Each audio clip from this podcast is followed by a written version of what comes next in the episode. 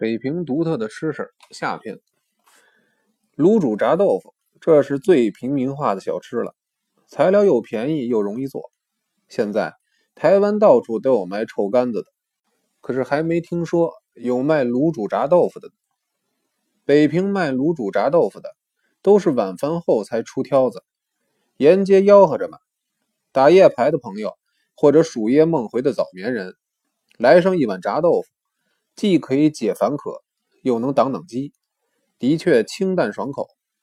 名为卤煮，其实就是花椒盐水，一碗炸豆腐块，另带几粒豆粉加细粉条炸的素丸子。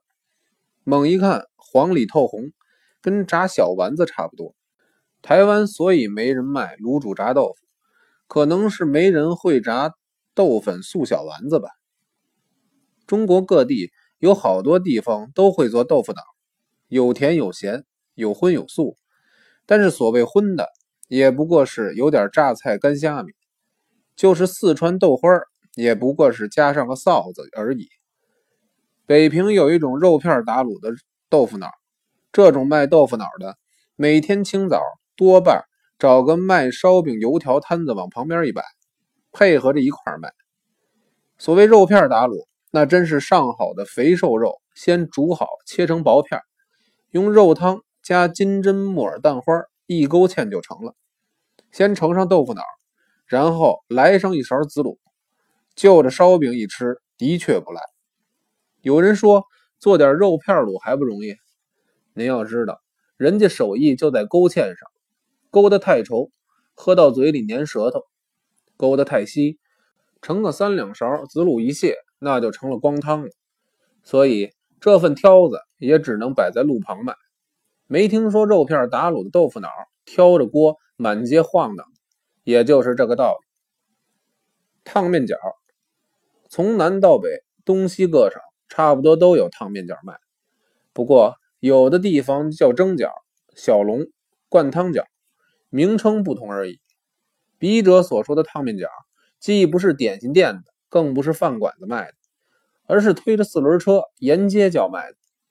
想当年，推车子下街卖烫面饺的，全带有骰子、宝盒的，拿烫面饺开宝，掷骰子赌输赢。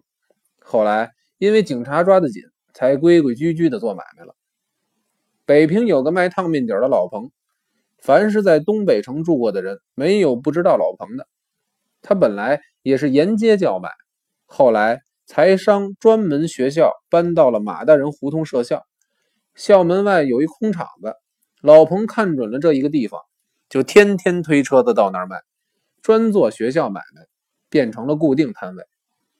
老彭做买卖很会动脑筋，每天预备几种不同的馅儿，价钱也有上下，最贵的是猪肉口蘑馅儿。现在在台湾，真正口蘑甭说吃。恐怕什么样还没有还没有人见过。老彭的烫面饺不但馅儿拌得好，油用的得当，最绝的是饺子搁凉了，饺子边儿也不会发硬。有一年，财政部长孔庸之到北平视察财税，某位大员请他吃谭家菜。孔说：“我跟财商校长费启鹤约好到学校吃烫面饺，谢谢了。”后来大家传来传去。说谭家菜抵不上老彭的烫面饺，这话后来传到谭传清的耳朵里，气得老谭直瞪眼。经过这么一宣传，此后真有坐汽车来吃老彭烫面饺的了。您瞧老彭的号召力有多么大！熏鱼炸面筋，背着红漆柜子满街吆喝熏鱼炸面筋，可是这两样吃食十问九没有。他所卖的大半都是猪头上找。再不就是猪内脏，卖熏鱼的友邦，十来个人就成立一个锅火，大锅卤，大锅熏，然后背起柜子各卖各的。